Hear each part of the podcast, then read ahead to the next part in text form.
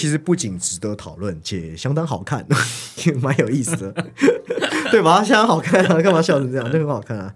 也如同我们前面讲的，其实他早期大量有那种社会意识的纪录片，却迟迟无缘得以被引荐，可能被禁映，也可能是没得到这么多人的重视。因此，对于他可能自纪录片过渡至剧情片的这个意识转向、美学转折，其实很多人在那个时候都还是觉得这个面目是模糊的，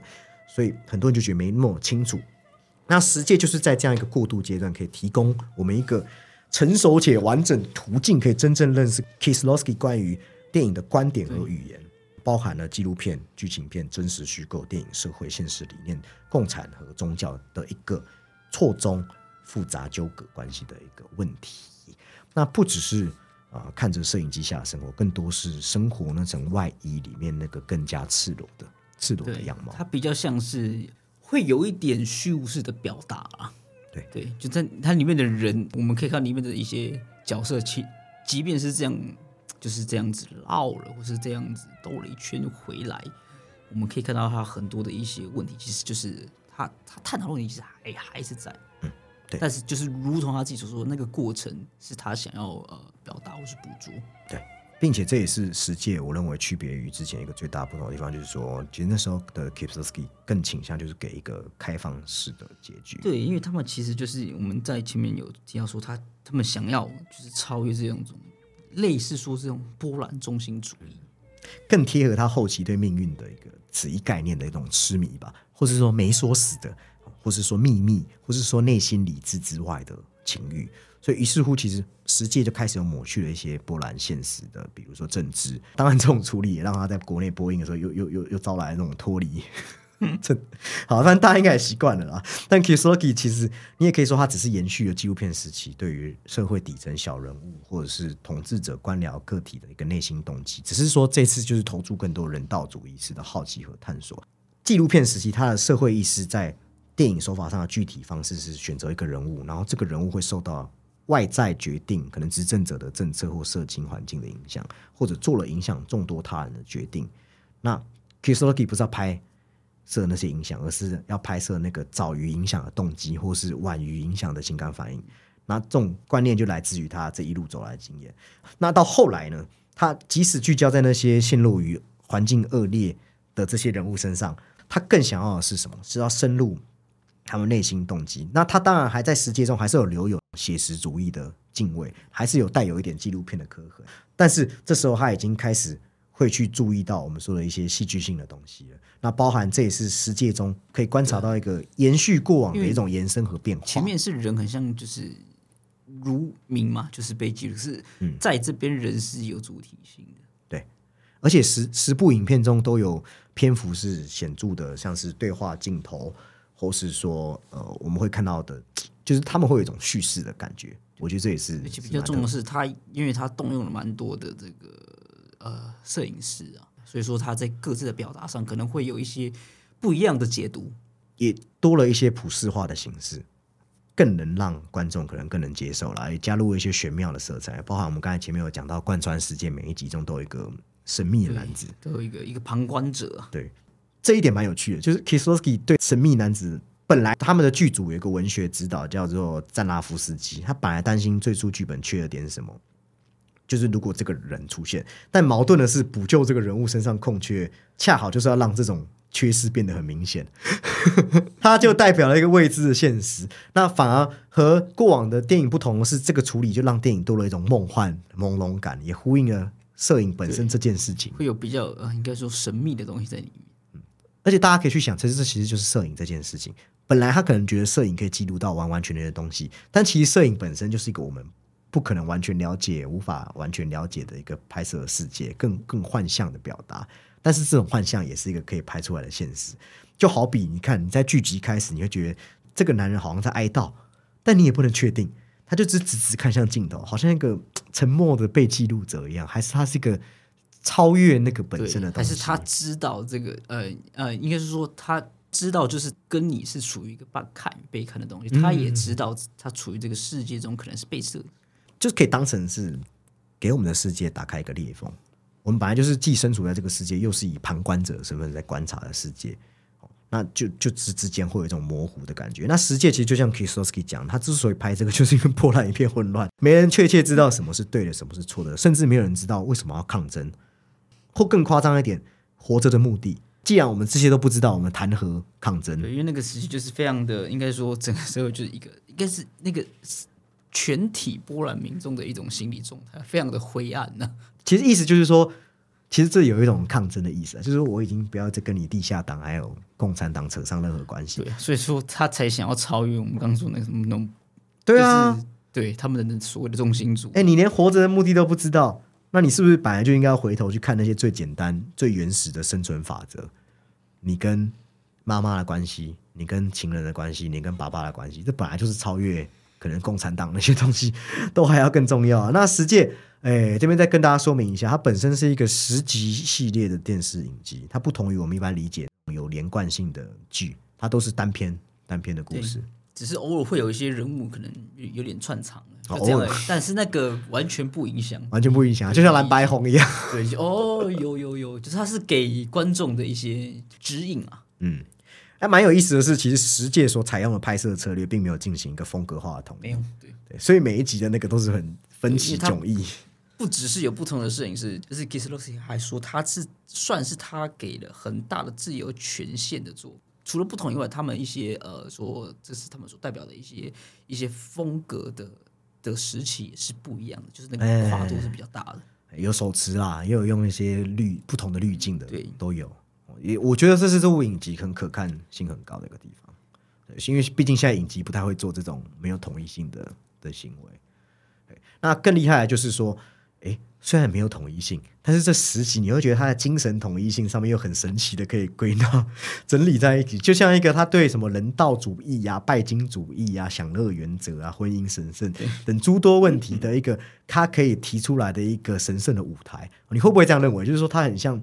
每一集都变成一种好像教堂的告解式。对，没有，他比较像，就是他想要好像想要回归，就是你刚刚说那个告解，一好像一一种宣言吧。嗯，对，观众就集体借他们的口这样子来达到他想说的一些宣言。然后去揭发生活中，诶，我们人在隐秘的角落里面那个不可告人里面，因为人都不是如同自己在外面显现的那个样子。那这些情况虽然是虚构剧情，只是它是随时会在日常生活中真实发生的。好，我们人是不是都会突然领悟到，我们在一个事情中一直绕着圈子转，往往达不到自己想要的目标，对，那个理想。扩散出去的哀伤，其实已经不是单纯波兰式的伤悲，展示出来的反而更接近是所谓全人类的共性，哦，更接近世界中心的一个思想。如果你仔细看过世界，呃还会发现一件事情，就是说它都发生在华沙同一个单调乏味的公寓建筑，它算是一种类似类类似我们讲的那种古宅的一种集合住宅啊。它好像是那时候叫做厄西诺住宅，区。就，是一个就对那个那个好像应该二型就是指那个地区，对对对对对就是那一带的这种集合住宅公寓，其实有点类似说日本团地，对，类似的，类似对，类似类似。啊，但是，一开始其实你要知道，一开始这样的公寓形象，并还没有和什么没落之景有相关连接。它是随着波兰的国家经济形态转变，慢慢的衍生出说，哎，这个地方变成生人没有人性的都市背景，丑陋与灰暗，还有大家都要身处在里面，好像忍受嗯不太好的那种感觉。那其实实际就是在讲发生在这个区域里面每一个个体庶民的可能实际遭遇。然后另外一点就是，尽管实界有着非常明显的宗教意涵，但是我一再强调，他不只讨论宗教和形而上的问题。Kislowski 不是要扮演上帝哦，与其上帝，他更像一个实验人员。从定义上，他是以可能新约中耶稣预言体为形式，然后重新叙述这个旧约的一个摩西世界。哦，你也可以说是把大家理解这个上帝律法去阐释、阐述、转译和重新再现。对他只是应该说他没有要就是比较说教式的东西吧，他只是想要哎，就是说这些教义就是在在我们生活中是如何被啊，你说如如何被解读，或是说如何被背叛，或是说实行也好，嗯，他不是真正去指向宗教意义。不是对，而且他不是非常很明明确的表达出来，就是他就是在说这个。当然有几集很明显的、但有一些其实他没有这么的让你好发掘它。嗯，就他他是他走入一个很日常的表达方式。或许我也可以直接反过来说，他们被借条影响的程度，反而是导演想要看的。哦，好，那我们按照顺序来哦，先从他的第一集开始。第一集开始哦，他讲的就是说，除了我以外，你不可以有别的神。哦，他的戒律戒律是这个，我自己蛮喜欢这一集的，我觉得他蛮成功的，给接下来的其他集定下一个调性，包含这一系列必要的神性，还有神秘人性的那样的阴郁感啊，有一些对。有一些就是比较呃神秘处理的东西嘛，就是我们会说这种不可知的东西，好像会就是徜徉在这个空间之间。还有在这样的压抑中，还是可以绽放的微弱之光哦。总之，这些画面都让我觉得这一集的氛围是拉的相当满。那其实电影哦，比方光是电影最开始的时候就已经导入这样的节奏。电影是从一个结冰池塘的画面开始，然后镜头越过了池塘表面薄薄的一层冰，然后朝向池塘的另一边，我们就看见了一个。哦，坐在那边的一个穿着厚重羊皮外套，我们说那个神秘男子，就是那个神秘男子。对，那镜头都停在神秘男子身上，他就直视着镜头，导演才把画面切到一个较为年长的妇人。观众之后会知道说，她是一个叫做艾琳娜的中年女子。然后之后，艾琳娜站在街上，她看到店铺橱窗展示的这个电视机荧幕上有一群以慢动作奔跑的小男孩，其中有一个就是她的侄子，叫做保罗。当电视机荧幕定格在保罗特写镜头时，观众会发现，哎，艾琳娜在哭泣。但是那个时候我们不知道为什么她在哭泣。嗯，那她的眼泪又反映在池塘陌生人的眼泪上，影像才接着出现。那这个意义不明的开场，其实就暗示着接下来片中要呈现的是一段延伸的倒叙。好，那我们从头来梳理一下。其实十届的第一届故事是围绕在一对父子的关系上，父亲是大学教授。儿子保罗则是算是一个比较天资聪明的一个十岁男孩啊。那爸爸呢？他是个科学与逻辑的坚定信仰者，就算是这一种就是坚信唯物论者吧。哎，对哦，与他笃信宗教的妹妹其实不同，他就是觉得我什么事情都是可以计算、可以测量，就是他有一定的逻辑，就是说他可以就是对用他他们里面那一点那个非常万用的电脑，对他可以告诉你一切答案。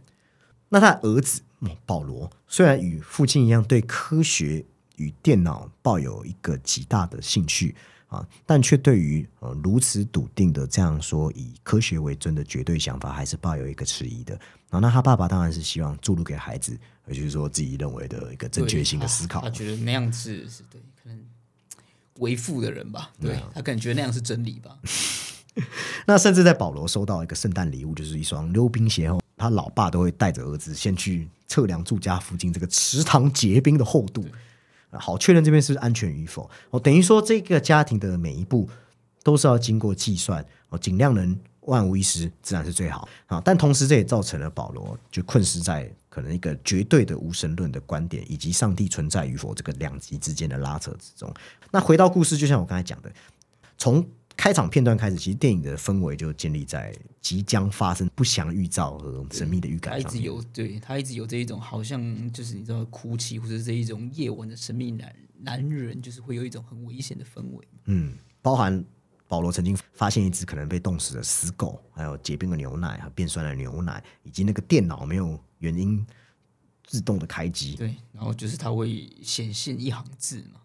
很像那个死亡来临前的仪式，然后最重大的恶兆当然就是他爸爸在家里工作的时候，墨水瓶无缘无故破裂了，然后洒洒在他这个桌上的科学报告上面。哦，那这世上本来就有很多是我们无法解释清楚的事情。然后，这个放在台湾，就会有人告诉你说：“哦，这个农历七月半要小心，好兄弟，好像有魔神在。”那他爸爸也觉得怪毛嘛，毛毛的。那这个墨水瓶破裂。无法解释非理性的意外事件也震震惊啦，震惊到这个他一直以来就笃信科学最大的他老爸。然后他在厕所洗手的时候，他就凝视镜中的自己，突然产生一种危急的感受，超出他理解范围突然就是对一种第六感的雷达吧？有第六感的雷达小小宇宙，这这是不一样的东西，圣斗士星矢啊。哦，然后就在这一刻，他才听到了警笛声。哦，他就。从他视窗看到这个消防车朝着池塘驶去，哦，他后来才知道自己的儿子已经死在那个而理应经过计算不应该破裂的湖泊冰冰面里头。啊，虽然这个故事啊，用最表层去解读，是一个关于罪与罚，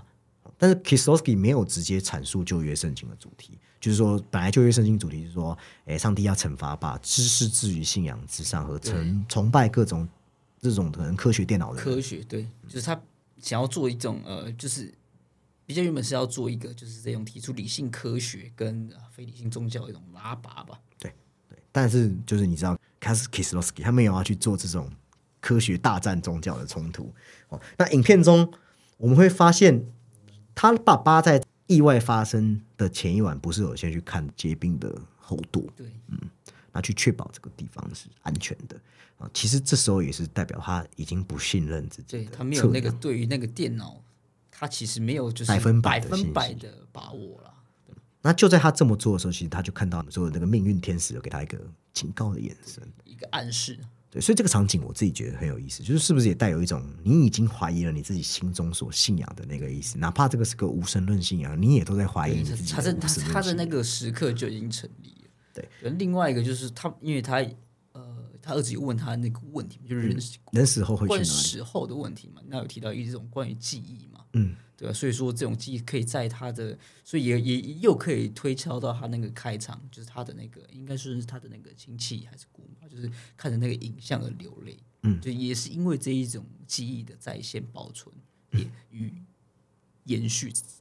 也才让这些还在世的人的这些情感也得以延也得以跟着延续。嗯，对。然后另外一个我关注，也提供我们另外一个思考路径，则是说，你看，在一个场景中，这电脑没缘由的自动开机，然后荧幕闪现出了 “I'm ready”，就是我准备好了，哦，搞得像 Matrix 一样。对我一开始嗯也有这种，你知道，虽然说这两者不相关，就是年代也不相关。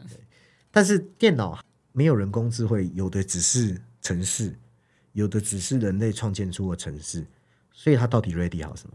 它真正可以帮我们人生准备好什么？是不是也是在讽刺我们在一堆冰冷的城市中，也都被 ready 了自己的人生？因为这是它比较像，我觉得是有一点像要讽刺，就是他父亲要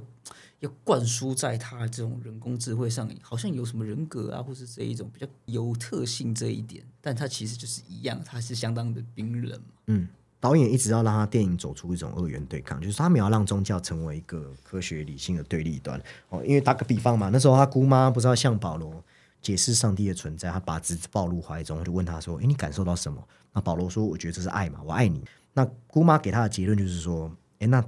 这个上帝就在这个爱里面。”那这不再就是只是一种理性的解读，或是纯神学的角度，而是用对每个人都可以感知到的东西，去体悟这世界，就是我们可能曾经说过的，像那些 high high power high power 的存在，或者你说大自然也好，我们找不到根源的母性母爱，就这个至高力量。所以这边的戒命戒律，本质上是不是就与原教旨的哦，人不能对人不能不信神啊，人不能背信信仰，是完全不一样。就是它其实是可以啊、呃我觉得它把这种东西都可以作为并置，嗯，它是可以同时的。对，所以反而我们解读出的是，无论是什么，你都不能谨守着字句道理。现有语言科学也都只是用人类现有的知识去解读局部的范围的知识内容。好但论到还没能确切定义的，或是更关乎的感觉的东西，你用科学就笃定它没有，或是说你就只接受说这个东西叫做上帝，似乎都有点太过绝对了。就是他必须要把呃，就是两个观点都必须要有一点开放跟包容嘛，所以他才有可能未来的一些可能性。所以也就是这样探讨，我觉得他十届的第一届的这种宗教形而上内涵，还有这个命运天使的分量，是比后面几集都还要再更被凸显出来。对这个宗教意义的明显，的对这个加强，对对对，还有你刚才讲的那个记忆的领域，哦，也是还告诉我们说，其实记忆也远远超过我们本来的解读嘛，就是说记忆只是脑内讯号啊。导演是让它比较符合我们人性的这种赋予它更深意义的一个演说。对，那这一集剧情虽然没有太让人意外啊，也没有说真的很猛的故事性，或是真的到很特别，但是全片的氛围就是真的让我觉得异常冷意。它很准确描绘出，很抑郁的这一种，每当我自己夜深人静，我们是都会想，我例如说，我死后到底会去哪？我的家人、我的爱人、我的猫咪，真正百分百我们可以确定他死后灵魂会飘向何方，还是说这些可以计算吗？我们是不是有时候夜深人静会会不免想到这些东西？那它的这样的呃悲观的色调啊哦是就很像我们在这样的死寂思考中，然后它也让我感觉，就是正是这样这种凝固在我们心中，这样有点不舒服的感觉，反而更应该提醒我们，我们需要对自己灵魂保持的是一种信念。于此，就是正是我口中这样，可能很难受，但是还是有点光辉的感觉，其实是被电影很准确的拍出来。所以我在看的时候，其实是蛮屏气凝神然后我在感受，所以我们或多或少都经历过那种信仰崩塌的瞬间。然后，同时技法上，我们也可以看到，电影其实很有计划性的使用蓝色和绿色，对，包含说蓝绿的组合。可能蓝色是一个主色调，用在保罗的血奔跑镜头啊，消防员探索这个夜间池塘的时候的这种。那绿色则是用在跟电脑有关的场景，因为它就是两个都是比较呃，可以作为一种他们各自精神象征的东西，就是刚好那两个立场。而且绿色有点危险的意象，可是表示说这个电脑要企图征服小朋友的灵魂的感觉，就是这种。电脑的危险讯号跟绿色搭搭在一起，真的很有就是骇客任务。哎，对，以至于你可以说，这里的电脑其实是被彻底的神形化、妖魔化，达到一种好像超越人类本身可以掌控的感觉。就是对一个一个比较比较邪恶的东西。对啦，其实说大一点，你也可以说它是一个关于人类就是后现代即将。迈入毁灭的一个预兆跟提醒嘛，就是你知道放在现在的这个社群泛滥的 时代，或者说我们激进一点说，这个 AI 好像快要掌控人类生活的时候，是是是，似乎也是在告诉我们，你不要以为自己无时无刻都可以觉得好像真的掌控了什么，我对生命还是要长保敬畏之心。好，来到十届的第二届，哦，第二届的戒律叫做不可妄称主你上帝的名。哦，我看了第二期之后，其实我我有在想一个问题，不知道基哥有没有想到，就是说。我们刚有提到嘛，就是说当年人好像是一周一周的看嘛，那我们现在几乎是一口气一看完，那个节奏不一样嘛，那就很有趣了。你想哦，普罗大众啊是怎么解读第一集的？我特别当你看的不够细的时候，哦，你没有经过影剧爆米花解读的时候，哦，那哎呀，这一定很 为什么立一个 flag 出来？你看完第一集，第二集觉得哎呀，这个很宗教的影集。你看我一不遵守我的信仰，我的孩子就碎冰。淹死而亡，对，然后弃剧，开玩笑，开玩笑。哦，那而是说，你真的到了第二集，你就真的可以完全 get 到导演要讲了。他根本就不是要讲宗教戒律，因为到了第二集，整体方向其实完全不同于第一集。他第二集的故事，人们反而因为。某种反向逆行于戒律，才让人生得到另外一重，算算解脱吧。对，而且他一开始就对所谓这种宗教礼俗，就是有一点点的，你知道吗？就是有点反常的讽刺。对，那这样一样啊。现在简单介绍一下这个第二集发生的故事，就是在医院嘛。这个故事主角叫做德罗塔，他是一个交响乐团的小提琴手。那他此时此刻面临一个两难困境，就是我到底要不要堕胎？哦，特别她的丈夫这个安德烈身。身患癌末的那种感觉吧，在医院的感觉已经逐渐凋零，我看起来就是活死人的样子。但没想到这个有另外一个男人啊，就小三，让让这德罗塔其实已经怀孕了。我们只知道他情人是个乐师，其实没有出现在荧幕上，就是搭路机而已啊。啊，有我们只知道有这号人物啊，这德罗塔虽无法做出决定嘛，所以他要询问治疗她丈夫的主治医生的意见。然后这位主治外科。一个老医生其实也与她住在同一个公寓里。那先前两人其实还有一些恩恩怨怨啊。原来啊，他曾经撞死过人家老人家的狗。没错。哦，那不难理解，这个老医生本来就对这女人很感冒。对，因为这个老老医生本身也是比较就是比较封闭的人吧。嗯。那结果你还给我出这样一个难题？什么难题？因为德罗塔其实他是这样告诉自己啊，他暗自给内心设下一个条件，就是说，如果一夫啦我丈夫活下来，那我就不要这个孩子。那反之就留下孩子。那正如同前一集给我们的启示，就是没有人可以扮演上帝，所以老医师本来就不想和他也不太喜欢的女人有太多瓜葛，所以于是乎他就很直白告诉他说自己不愿意判别人的生死。生死啊，对，因为这后后面当然会有一些转变，对对。然后他用多年的行医经经验还告诫他说，有些本该会死的人。活了下来，有些人死了却找不到原因，找不到原因。哎，想要用这句话就打发他了。想说啊，这种东西可能他想说一种好像生死有命的这种概念在里面。对，就是说，哎，你问我，我也跟你说不准嘛，对不对？可是到了后来啊，发生一系列的这个心路转折后，其实这个老医生的心也没有再那么硬了。哦，特别当德罗塔宣称堕胎手术即将要开始的时候，老医生就突然告诉他说：“哎，你的丈夫快死掉了。”哎，那刚才那个他设定的规则不是就是，就会被打破，那就是要是要留下孩子的嘛，所以他就留下来嘛。对，对。哦但实际上其实不是这样，就是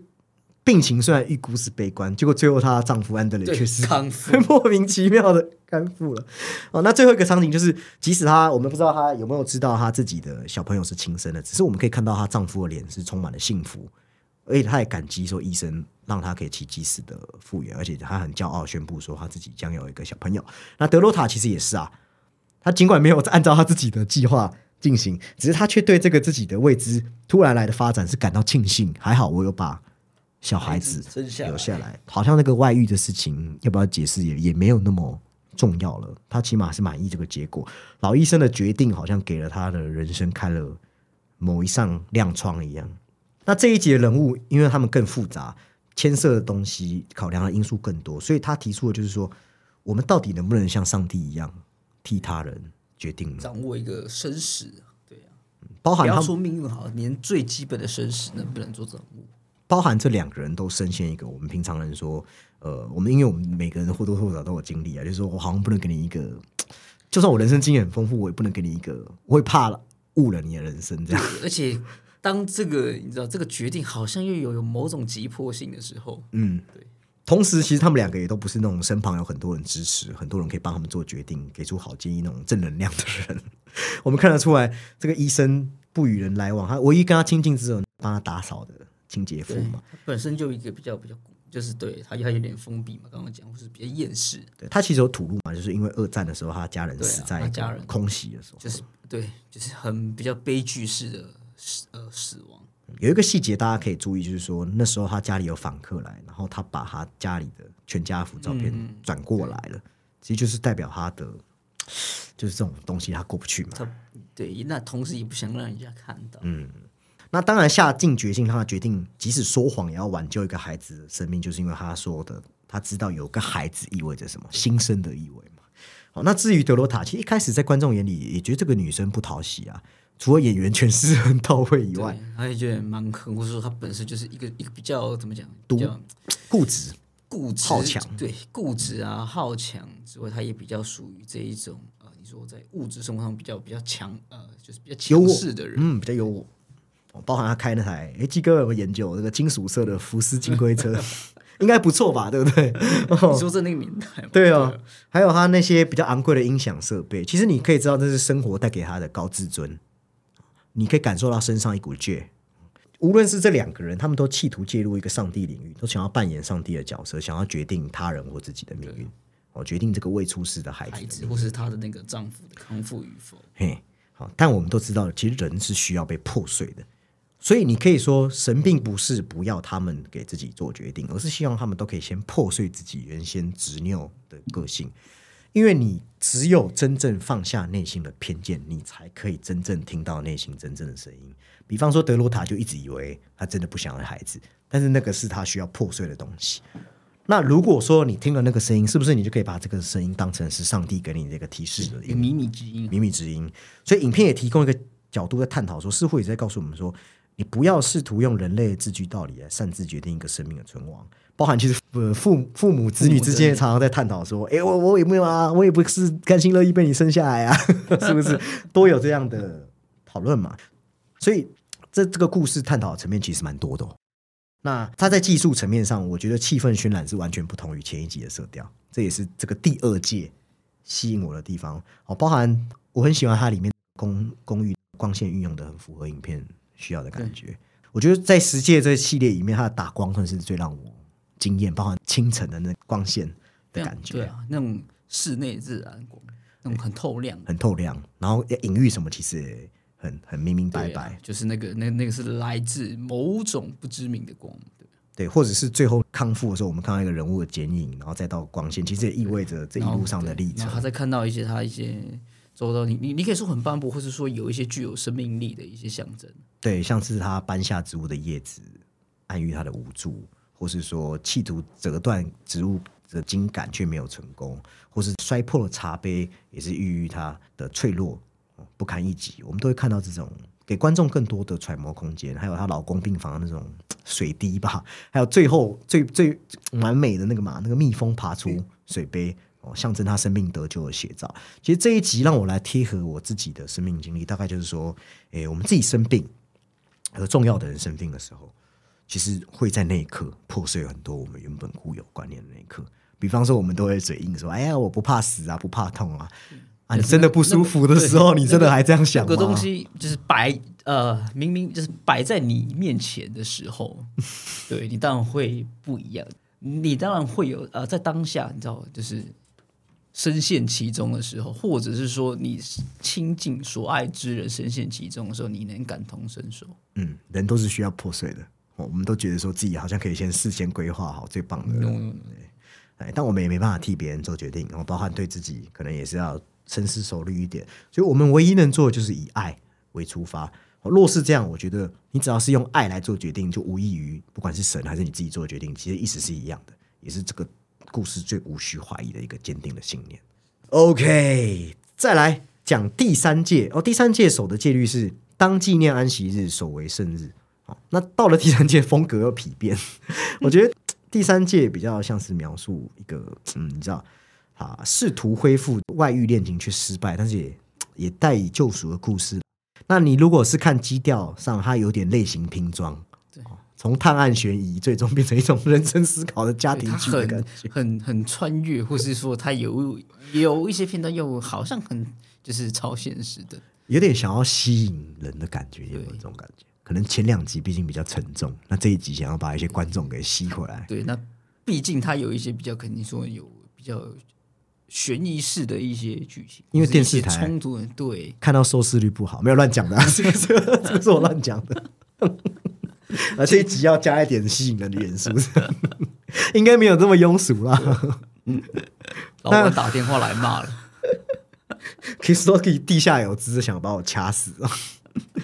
那故事其实主要在讲一个大雪纷飞的圣诞夜，哦，家家户户团圆。你也知道，外国人圣诞夜不是像台湾人这样，对，对他们来说就是就是我们的新年嘛，对啊，享受天伦之乐的一个时刻。那一个女人叫 Eva，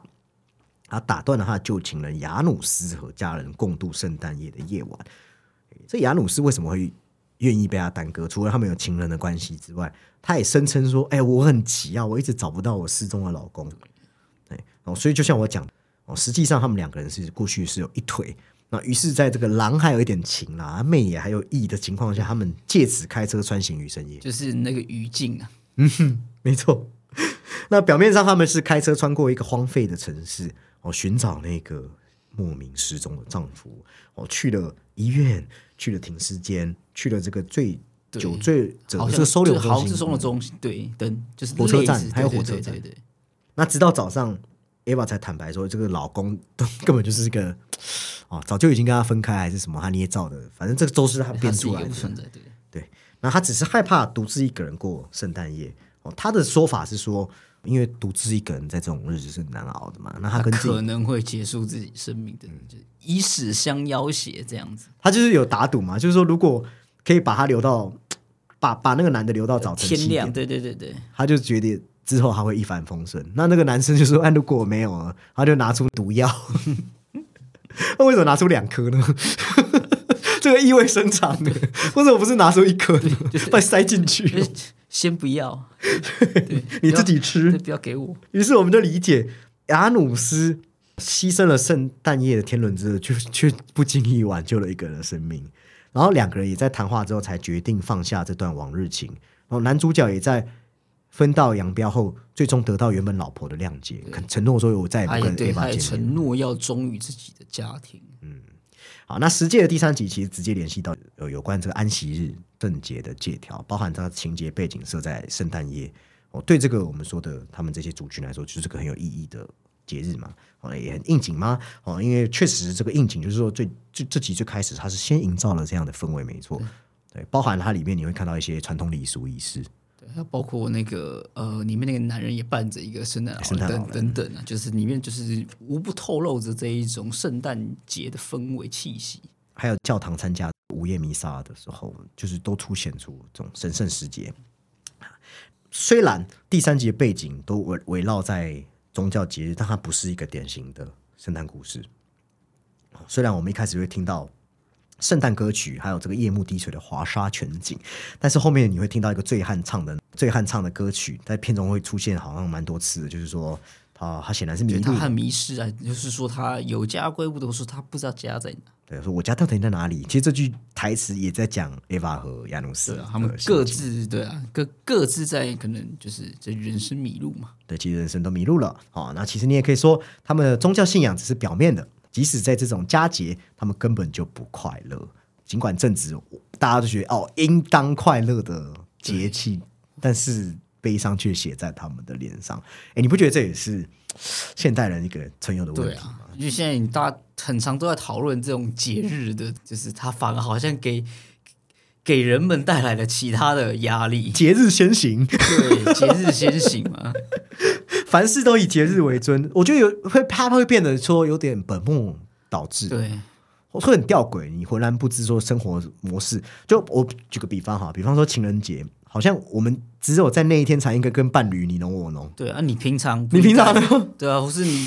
生日一定要一些仪式，可是你平常不应该有那样的快乐吗？或者父亲节赶快回家吃个饭，母亲节才说妈妈我赶快要孝顺，对，赶快爱对方。这是你你平常对平常是不孝子？其实我也在提问说，在一般这个惯例和规条底下，有没有可以因真正重视人的需求而预留一些空间？哦，所谓安息日，并非又是一个说你得严格遵守什么什么。我认为，当然这是我认为啊，先强调，我认为，我认为所有宗教的戒律都不应该是死的。哦，这一天安息日，就这一天的意义，并不真的在于这一天，因为毕竟如果任何一天的意义就仅限于那一天，那也就太愚蠢了吧。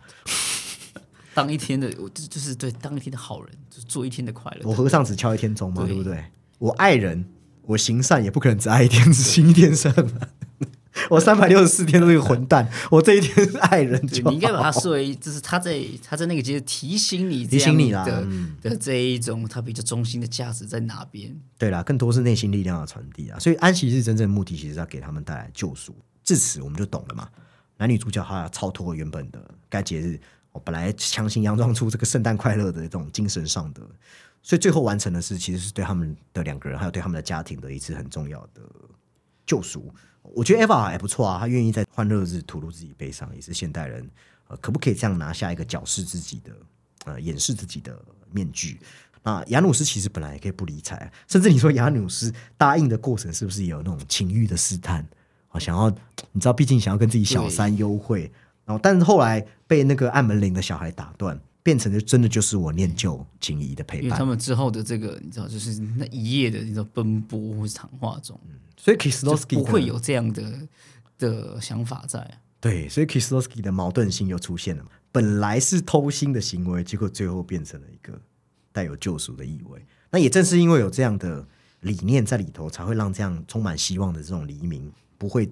因为偷腥而变质。所以当黎明来临，两个人都度过了这个艰难的夜晚，两个人就是对黎明来时就分手，对，那就变成一个很有意义的安息日啊。那这一集的风格比起前两集，我刚刚有提嘛，更吸睛，就是比较外化，比较明显哦。他为了要让观众置于侦探的地位，所以他用提供手法比较特殊，用特写呈现一种物体。那但是他也不让那些线索对于他们的意义被你知道。然后他的摄影机更带有强烈的定对视感，他用比较比较有特写的方式，或是说有一些那种人物的主观的窥视，哎、对，好像偷窥狂侵入这个角色的世啊界。我举例来说，里头有一幕就是这个圣诞老人来访的时候，就亚努斯扮的，然后我们就看到他们被凝视着。那其实那个时候是克里斯多夫的视线，那克里斯多夫是谁？其实他就是第一集那个丧子的爸爸哦，他也住在这栋公寓大厦，也在窥视这个亚努斯的家。其实就像艾娃一样，他好像看着别人的幸福场景，悲从中来。而他呢，对，就是一一个是上子，一个是就是身边没有，就是没有人陪伴左右。对啊，那氛围上其实也跟前面不一样了，包含这一次是红色与蓝色是这部片的主要色调。那红色是反映在两个主角脸上的红光，给我一种晕眩的，感觉他。们的一些表情跟情绪吧。红色也有那种我此时此刻是以身犯险的那种危险的信号的意思，好像在说明两个人是处在一种情欲与某种恐怖平衡的这就是他种。们在好像是逃离着什么东西，哎对不能被抓到。那蓝色则是夜景的颜色，包含警灯那个蓝色，警察那个灯嘛，还有夜景几乎都是这个主色调。而且蓝色也可以说我们佳节的在圣诞节里面，我们却还是忧郁的氛围的塑造。那当然，蓝色有一种是代表信任、安全，哦，也可以被视为是有抚慰和平和功用。所以这部片的主要情节都安排在夜里，因此也会有很多黑暗的呃影像，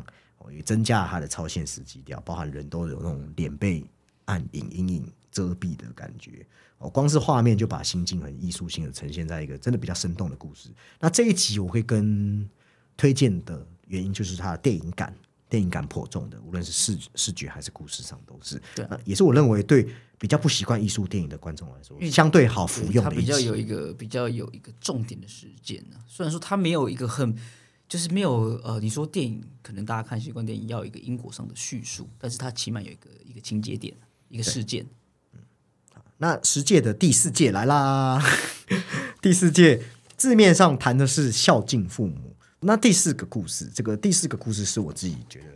特别有意思的一个故事。呃会不会每一集都这样讲？没有啦，我是真的觉得这个第四届我是很喜欢因为。他来了一记回马枪，对，他放在即使现在我们这个年代都是颇为大胆的情节，去引发我们对伦理的探究。吼，它检视一段父女关系，差点变成一个乱伦游戏。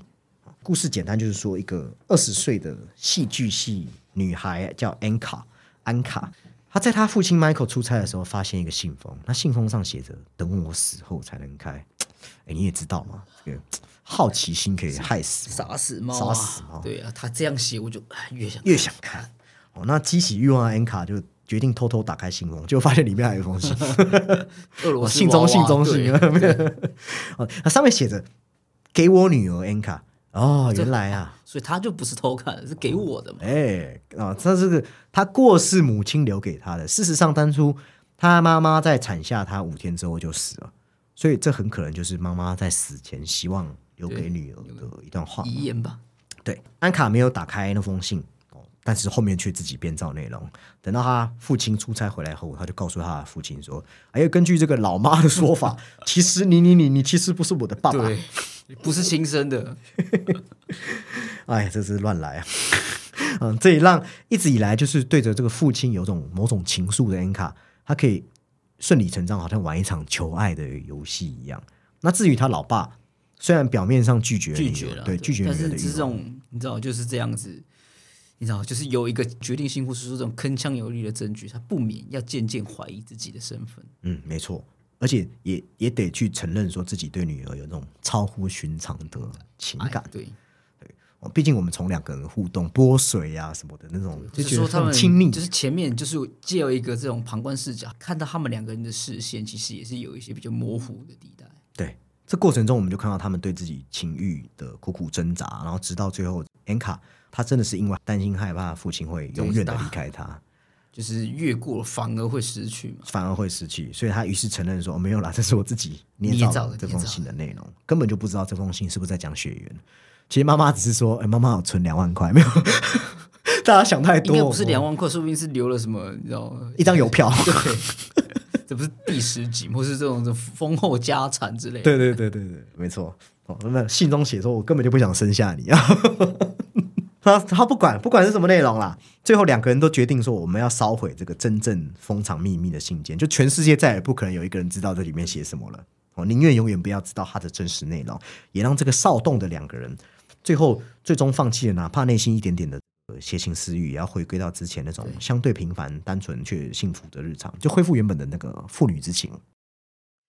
啊，那其实也很有意思的是，哦，这一篇的标题叫做“孝孝敬父母。敬父母，对啊，”，对，但是女儿孝敬了父亲，但她的方式却违背了母亲的本意。直接毁掉了那封我信都说要给你了，然后你就是把它烧掉，这样你你孝敬我吗，你礼貌吗？无，疑无疑可以当成是一种反讽。对，那这部电影用我们最常讲的伊底帕斯情节，那在女生身上可以叫做伊雷克特拉情节。其实这个恋父情节哦，我不知道大家有没有研究，就是很多人成年或或是很很多年之后长大后都会走不出这个魔咒。那也它也不是限于女性哦，不，有些人就是一辈子背着父亲阴影，这也是一种恋父情节啊。哦，甚至会自己没有意识到自己在亲密关系中存有这样的问题。哦，那其实这都是小时候有一些事情没有没有解决好嘛。那适度的，其实适度的崇拜自己父亲、崇拜自己妈妈，作为一个标杆，这都没有问题。但是如果是不适当的，就会引起一些身心灵健康的问题，甚至会成为你自己未来婚姻的一种我们说的潜在威胁因子。就是会它是一个阴影嘛。对，这部片的目的也不是说只是探求这个表层下的戏剧真相，而是到后来它真的影片进入一种模糊性，哦，乃至于它的谜题到结束都还是悬而未解。我觉得这种设计的高明之处是它在于说，它先提供你一套诶看上去合理的解决戏剧冲突的模式，再来更重要的是一一的拔高，探讨到人伦哦，在社会性上怎么去看这个乱伦的事情。还有这是一个这个父女关系的其必要性，然后把父女的渴望用悬置、彻底悬置的方法放逐出去，那也是最后这个父女两人这个纾困的一个手段。那也可以看作是导演，我觉得可以当成导演的一个立场表露啦。就是说，在他的想想法中，可能是说，就是觉得说血缘固然重要，但可能更要看重的就是说真正的情感的纽带。哦，父女既是一个真实而可靠的关系，它而不是一种什么象征性的称呼描述而已。就不是不是你写在身份证后面的名字。嗯但这也不是一个完全乐观，因为我们也可以知道他们的选择也会让他们情感压抑，这我们可以对，因帮他们为其实，在揣测到里面对，包括其实你可以从他在一些学校的行为可以推敲出来，就其实双方可能或多或少嘛，就刚刚有一条比较模糊，是说比较呃，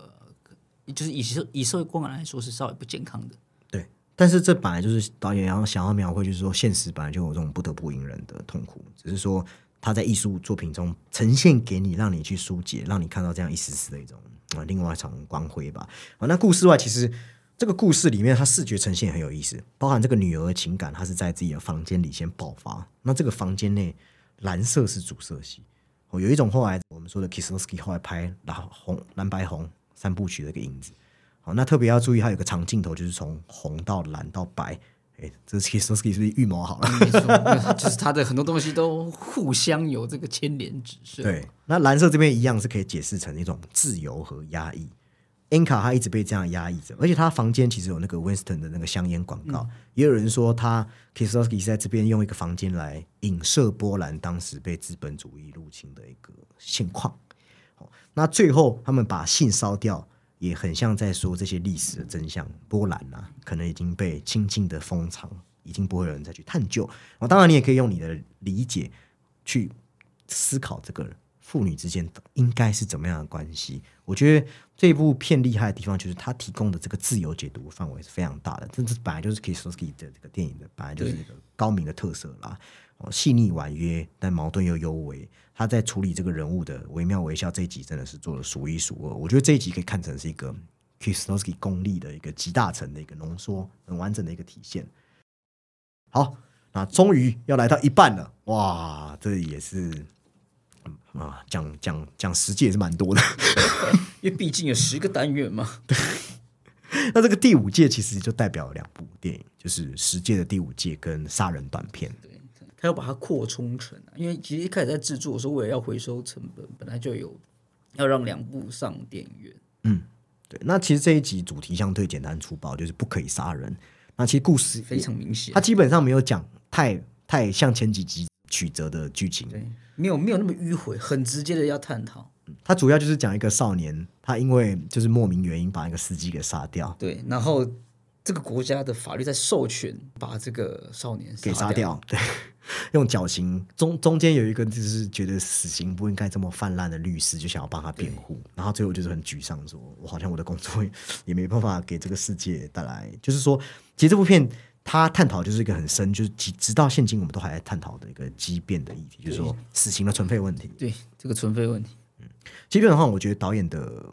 立场很鲜明啊，就是通过故事在表明说，诶，无论是犯罪行为，还是把死刑当做一种惩罚，它本质上是一样的，他们是一模一样的。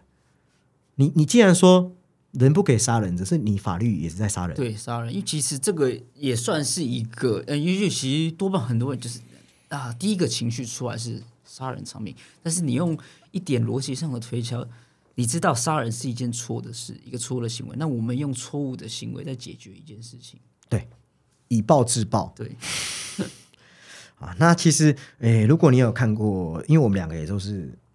这两个版本都看过了。那其实它的这个重点与节奏还是有点不同，它不是只是说把大荧幕的版本剪成五十七分钟电视剧这样，它有一些呃加入一些编写。是对那些场景，它有重新编排过了，就是那个叙事重心会有一点点的不同。对，如果你去比较两部差异，其实它多出二十五分钟的这个杀人短片，就电影版本，它是有先在开头描绘这个城市腐败恶行的那一面，包含我们看到水坑里的老鼠啊，呃，吊在晒衣架上面的黑猫的影像，其实是马上帮这部电影定下基调。就是一有一种死亡的氛围之外，它对于人物的一些补写是比较完整的。对然后把然后还有它的这个行凶过程啊，嗯，它让一些微小、生动、写实细节成为焦点，然后让你看到说这个国家的每一面，我们觉得特别不寒而栗的那些东西是什么东西啊？那在这个杀人短片里面，哦，他可能讲律师就讲律师，讲杀人犯就讲杀人犯，比较没有这么多的对。但是在实践中，因为毕竟后来嘛，所以主题先行的色彩就比较重，因为我们已经先提前知道一个故事，以及这个故事要给我们的一个方向，所以电影一开始它就是跟前面先处理那个环境的方法是不一样的啊。但是它这两个，我觉得我们刚才讲的就是这个律师其实就一直在质疑说，法律到底是法律到底是要为哪些人进行辩护？既然杀人是犯罪，那为什么法律又反而去杀人？而且那些而且这个有点类似于这一种以眼还眼的手法是谁定的？是那些被害者定的嘛？对，那那些法律诶是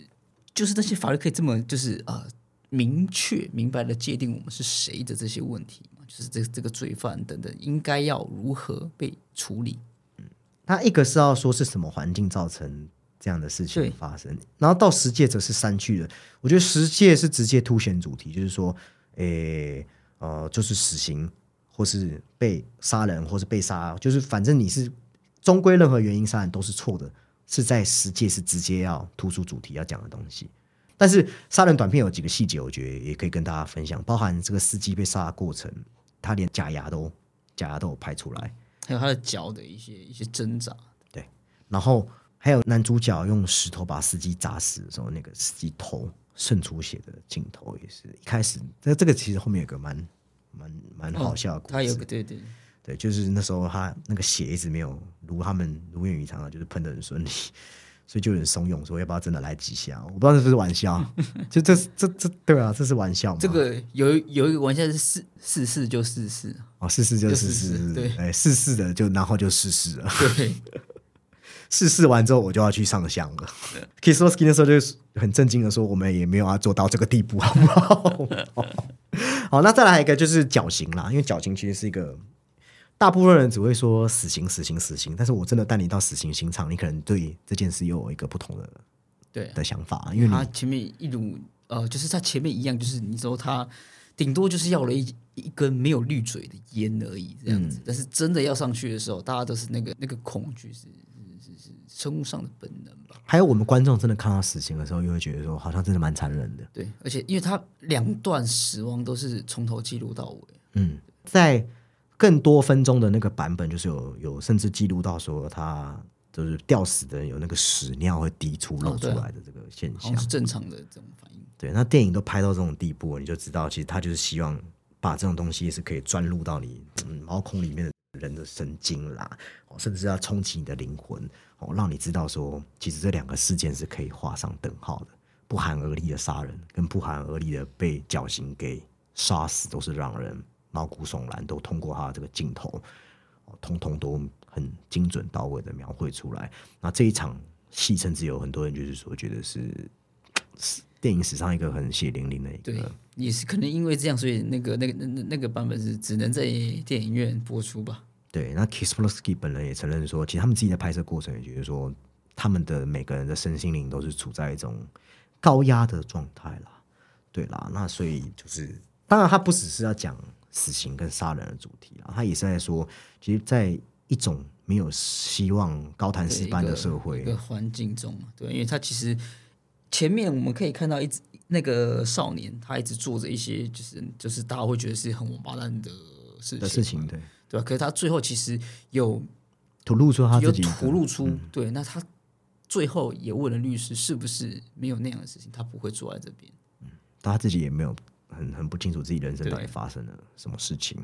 啊，甚至你可以说，好像某一个机遇改变，他就不会去做这件事情。可能只要司机跟他擦身而过，就不会发生这一起事情。不是说他回推到过去，就是他没有跟那个那个好像是开车还是开农用，就是开农耕机的那个好朋友喝酒，是不是他也不会落到这个境地？对，哦，那为了达到我们说的这种很不舒服的效果，其实这一集的那个绿色的绿光镜非常的明显，我们会觉得整部片都是清冷、萧瑟。比，较扭曲一点吧。对，没有，而且绿色本来应该是生机，就是植物嘛，那种生生机之光，是比较是那种暗绿色。对，，但这一集完全会反过，来，它是呃，其实你说生机，可是它有点带黄褐色，反而是一种很枯萎的感觉。而且 o s k i 有一个习惯，就是他很喜欢通过我刚才讲嘛，就这种细节物体引出画面，包含律师，呃，我们看到他先拍的是他泡茶包，再来才是茶杯，再来才是律师。就是我其实蛮喜欢，一直以来都蛮喜欢这种从物到人很有条理的镜头调度。然后他这样做的好处是说，他不会浪费一切可以入画物体，比方他杀人的时候，那个田野上的马，就是杀人案发生的时候，其实我们马是可以听到司机的挣扎，其实他有利用了可能动物、人，或者是，嗯或是那个火车，可能是整个社会缩影等等的，大家都没有注意到这件事情。对，然后再到那个司机按喇叭，然后那个声音却被火车汽笛给掩盖，然后接着就是个远景，远景镜头，然后对准这个我们看到那个绝望的画面。其实这些细节营造，我觉得是 k i s o s k i 在这里面做的很好。那如果我们刚才讨论这种死刑问题哦，还有我觉得这当然也是一种提醒我们要做道德